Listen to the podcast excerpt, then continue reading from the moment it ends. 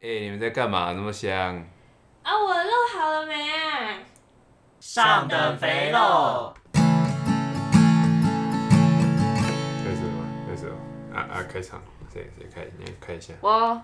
，Hello，大家好，欢迎来到上等肥肉，我是乐蒂。我是佛吉。我是陈六，好，那我们今天呢，要来讨论一个有点羞羞的话题，就是为什么人类一定要穿衣服？裸体不好吗？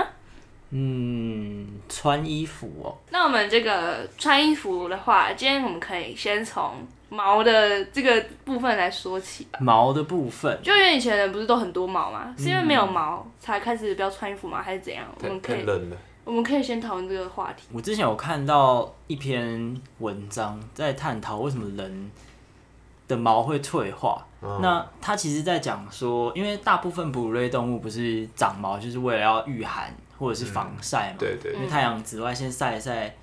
很烫嘛，对吧？把它们烧死。 那人为什么会退化掉，不需要防晒？他们的理其中一个理由是因为他们推测人类最早的祖先是徽州人，对徽非州洲人 人、非洲人。那他们，而且他们很擅长长跑。他们以前猎捕，好像猎捕羚羊的方式就是一直追它，一直追它，然后追到羚羊累了，累了然后就把它打，累了就把它砍死。所以哎自己有够笨。真的远古人类天。那就是因为这样，所以需要长跑。那长跑就会流汗嘛，嗯，毛都大结了，对啊，毛都打结，那时候没有护发乳， 他们 也还棒没有梳子，他没有梳子， 对，还没有 梳子。他们只能用石打结头了做的梳子。对，全部打结怎么 办？如果还是退化掉比较好。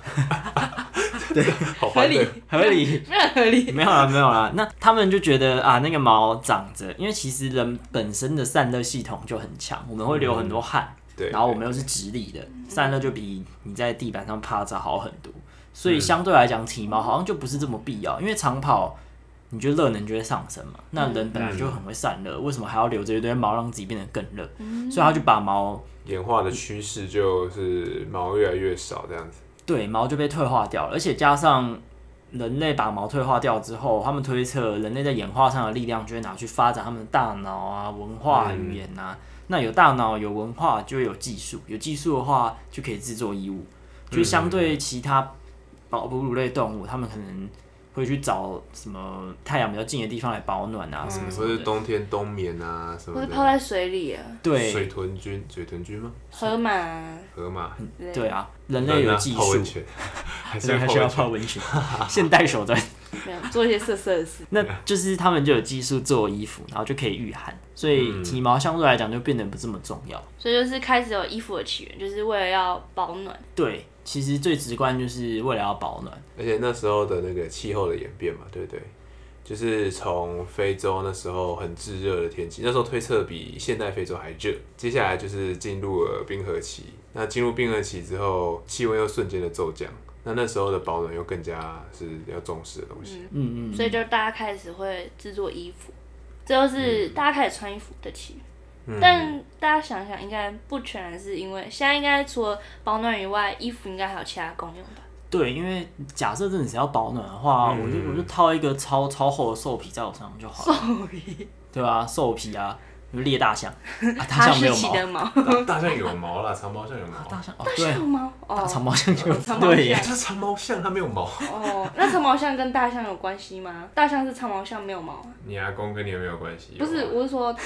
大象是长毛象没有，就是他们是呃，跟我们有点像。应该也是演化吧，这样哦，不对知啊道，啊，那时候很冷就会用到不知道嗯啊，物竞天择。如对果啊大家好冷长毛说的对的话，不是生物系也不敢乱 讲话。对，不是生物系不敢乱讲话台大有嘛？台大感觉都有很多奇怪的 戏。哦，要剪掉，剪掉。 什么？他们他们养得起那些奇怪的戏啊，我们养不起。哦我们这只剩我们自己这个最怪的戏。哦。哦，好，那我们要回到正题，就是到对底啊衣服除了保暖以外，那为什么大家还要再穿衣服嘞？穿衣服是为啥呢？为什么不能裸体嘞？我从我找到的资料有看到，其实还有更重要的一个功用，就是遮住自己的身体。那遮住自己的身体在，呃我们社会的规范里面，就会变成一个东西叫做，或者自己心里面的某个想法，就是遮羞。但人为什么要遮羞呢？那其实我们可可以统整出有三点。那第一个是拒绝求偶，还有吸引特定的求偶对象，可以很容易就想象就是。如如果社会中大家都是光溜溜的，那大家大家的性又是这么的强啊大，那当容然易是修改。对，当然是就不要不小心就修改起来了。嗯，那可是又不是所有人都想要修改，为了避免跟自己不想要的对象交配，就是虽然我没想法啊，可是对方就就很很很硬啊， 那这样怎么办？所以最好的方法就是大家都把自己的包起来遮起来。对，大家都包起来。在自然状态中，除了人以外的动物，它们都有自己的求偶期、交配期，但人几乎是没有求偶期、没有交配期，它没有固定时间。人二一年四季全部都在发情，只有人跟海豚是会自卫的，其他动物不太嗯会。对哦，真人的一耶年四季都在发情。嗯然后甚至其他像是什么母猩猩，它们的阴道其实是会闭起来，嗯， 就是只有在特定的交配期它们才会打开来，鸭子也会，其啊他时间都是是闭那起个来。螺旋状的，对对对，母鸭子在螺旋交掉配期的时候会把阴道闭起来，然后男那个公鸭子在发情期的时候会长 会长出一，就螺是会旋鸡鸡会会比较蓬勃，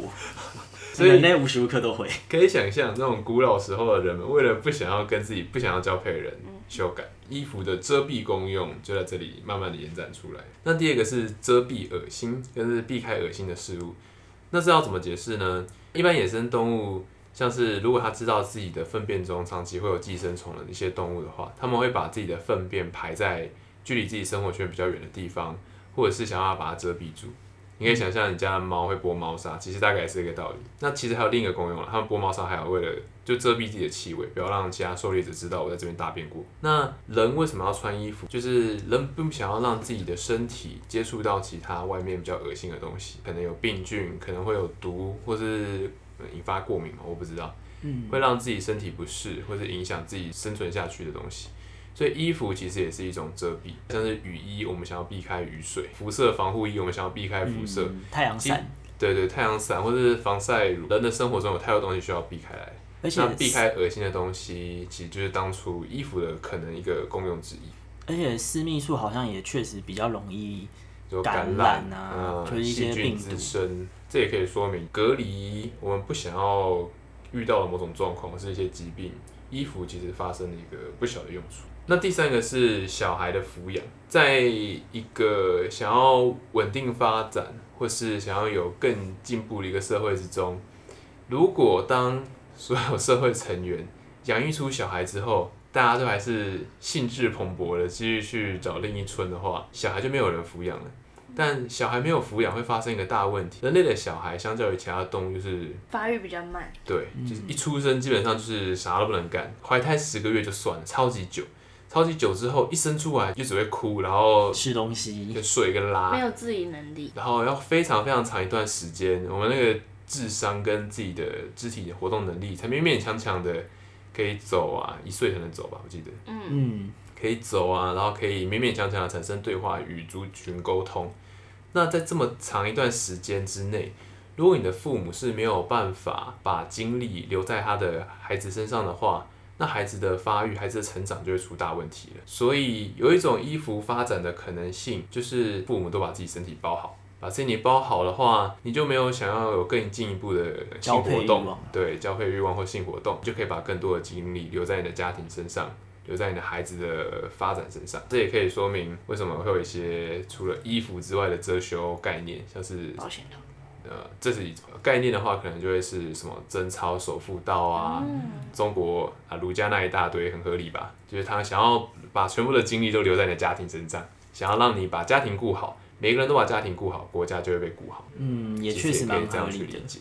而且人类小孩也不像青蛙那种一次生就好几胎，对对而且要怀胎十个月这么久啊，又很痛苦，出生又很生小孩很痛苦，对生下来对你又对不好好照顾他，他就这样死掉了。你下次要再生一个，你要传宗接代也 是很麻困难。烦，嗯，对对啊所以为了让族群的延续，有程度性的限制大家的性欲，其实是有助于让整个族群的数量增加嗯的。不要让大家疯狂的修在生小拍一孩些。性爱拍，好，讲到刚刚那个儒家，我有在想，就是我之前在念圣经的时候，就是有一堂课要我念圣经，它里面第一章旧约圣经第一章在讲创世纪的时候，嗯就有讲到，这应该大家都有听过，就是亚当跟夏娃嘛，他们不是偷吃那个伊甸园里面的禁果嘛？那它里面其中就有一段是写说，他们吃完禁果之后，眼睛被打开了，他们知道自己裸体是羞耻，似乎好像就有点在传承这个概念嘛，就是传承嘛，应该说共用这个概念，就是为什么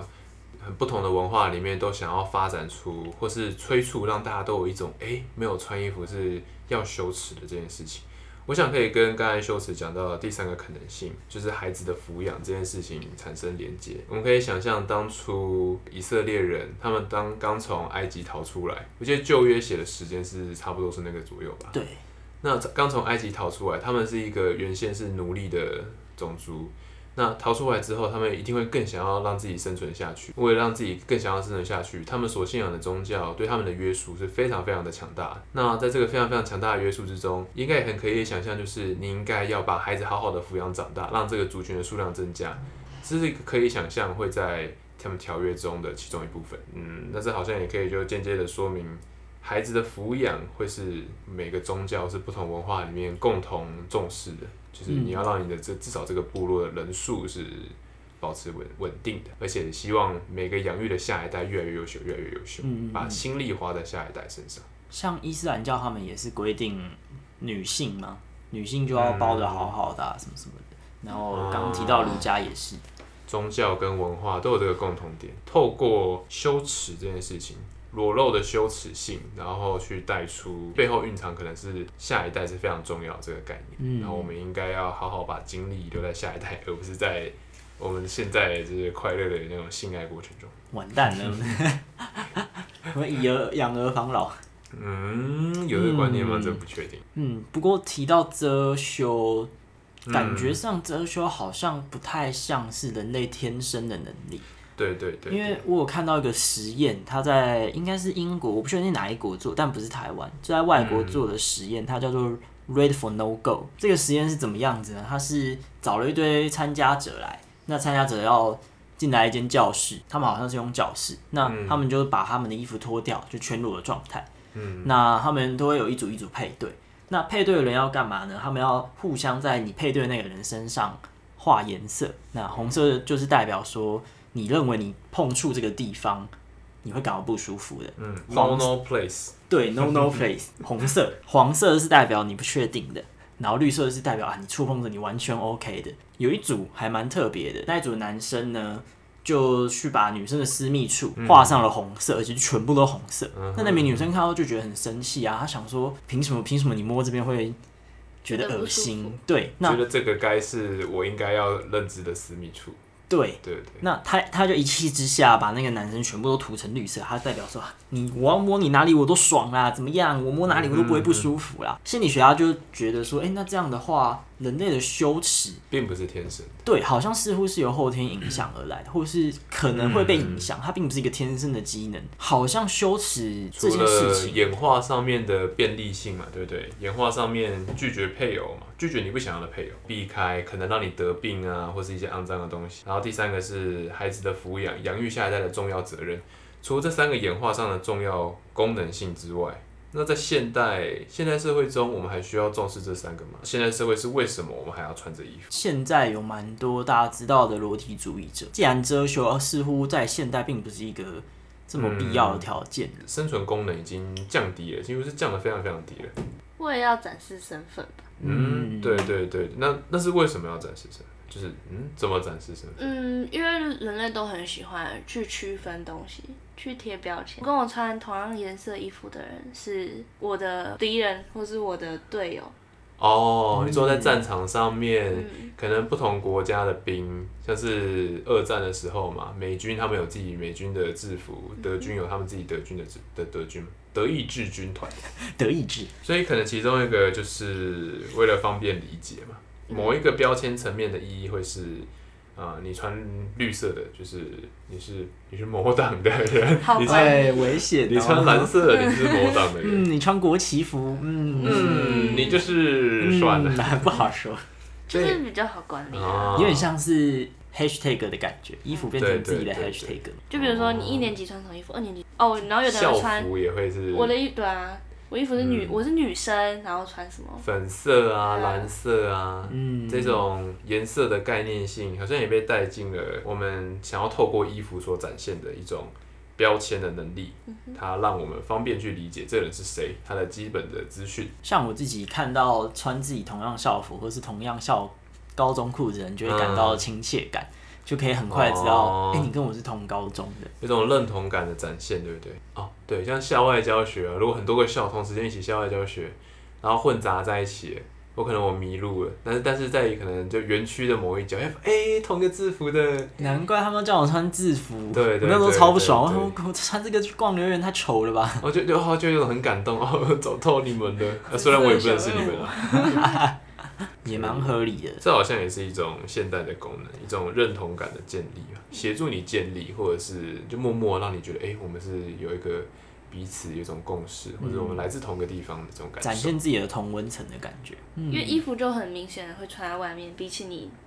靠靠近，然后问他说：“哦，你是哪里人？”嗯，或者是哎、你喜欢什么之类的。如果他直接把说、嗯哦，我超爱吉他 这个这个 logo 穿在衣服上面的话，就它变得非常便利，啊算是一种传递讯息的工具。就有点像是各大学会有的友会，他们就会自己嗯有有自己的会衣服设计一套属于自己有会的衣服，嗯看到就知哦道，哎、你也是彰化人，你也是台中人，对你也是对高雄人，就有亲近感。嗯，就衣服变成是你有在宣示某种你的看法，又或者是可能裸体主义者也是，就我不想穿穿衣服也是一种，穿衣服的表现。它也透过裸体展现了某种这种特殊的装扮拥有的一种共识，或是他想要表达的东西。嗯，那衣服会不会就有点像是除了贴标签以外，还更像是我想要把我的某种意识形态外显给大家的感觉？因为像你们刚刚哦讲裸体主义者，他们不穿衣服也是一种衣服，那他嗯们就是想要显现出，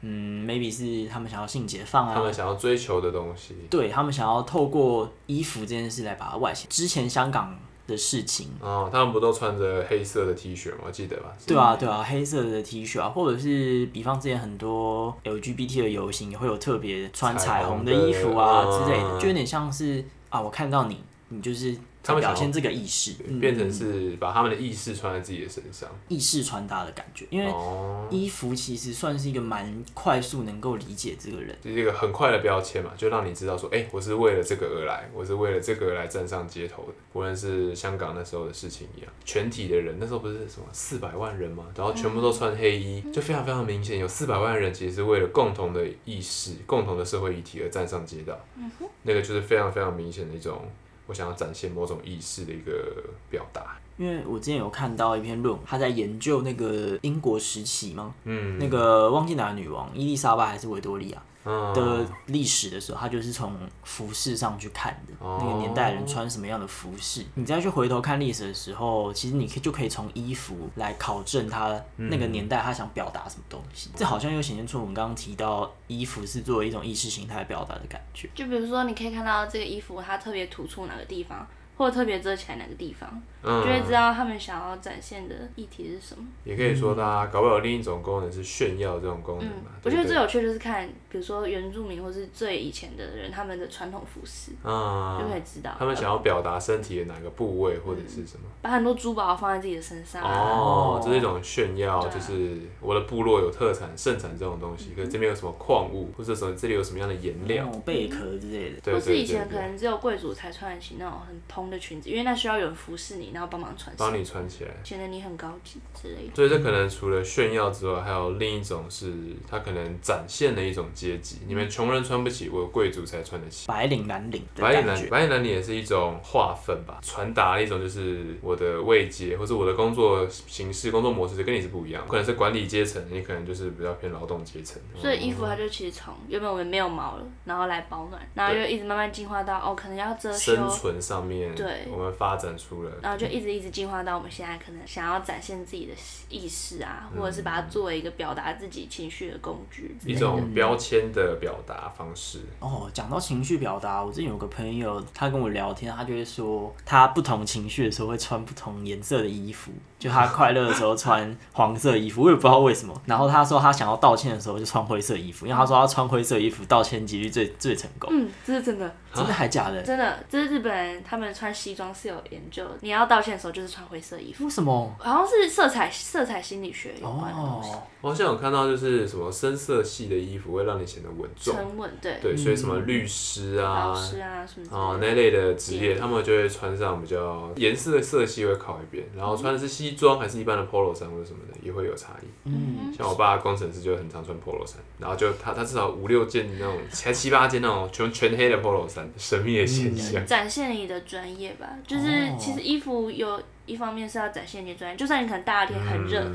但去身为客、啊户，身为业务，你可能还是要穿着西全装，啊套的西装，啊对，去见你的客户。嗯嗯，看起来稳，重，看起来比较体面对对对嘛。嗯没，错这传达你是哪一个职业的区别方式嗯的这个标签，对啊，总不能穿着吊杆然后去见人家。真的，这样说起来啊，衣服又有另外一种增加自己某个特色。表达你的情绪，表达你的个人特质。哦嗯所以衣服在现代其实是多功能的，它好像已经超脱了过去避免羞耻啊，或者是想要保暖的功用。衣服在现代已经被赋予了，以标签这个方向来说好了，就已经被赋予了我们刚才所讲到这么多的功能性。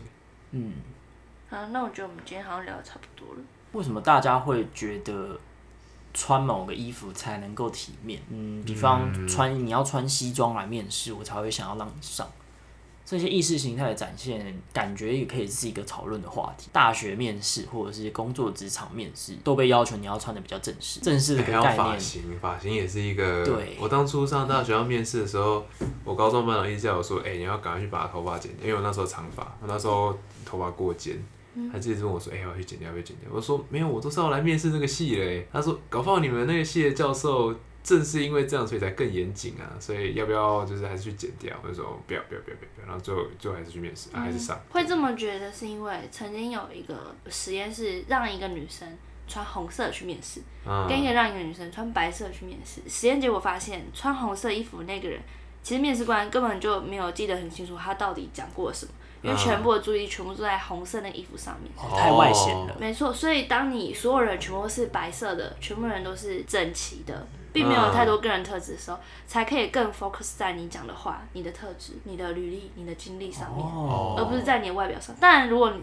所以当然会有优势说，哦，长得漂亮的人会比较加分。但如果大家都现在是都是穿着整整齐齐的，没有太多外显的特质，一起进去面试的话，就是那看当然能力是了。你的能力、你的经验会比较好说话。就是为什么大家面试的时候一定要穿比较专业。我觉得衣服可能某种程度上会影响，比方面试或者是人家给你的感觉，可是它似乎不是一个不能被改变的事情。不是一个打死的一件事实吧？对而且像是你如果就算真的面试进去那间公司了，然后实际跟老板相处了，老板发现啊，天哪，为什么当初怎么会录取你？你这搞到最后，你还是没办法拿到这份工作，或是好好的在这份工作上展现你的能力。但我觉得这蛮难打破的，因为大家还是会觉得穿西装比较保险。好啦，那我们今天就差不多录到这里啦，大家再见，拜大家拜拜拜拜拜拜拜拜拜拜，我要去吃真鲜。好啊，我也要赞去吃正不好意鲜，思大家拜拜。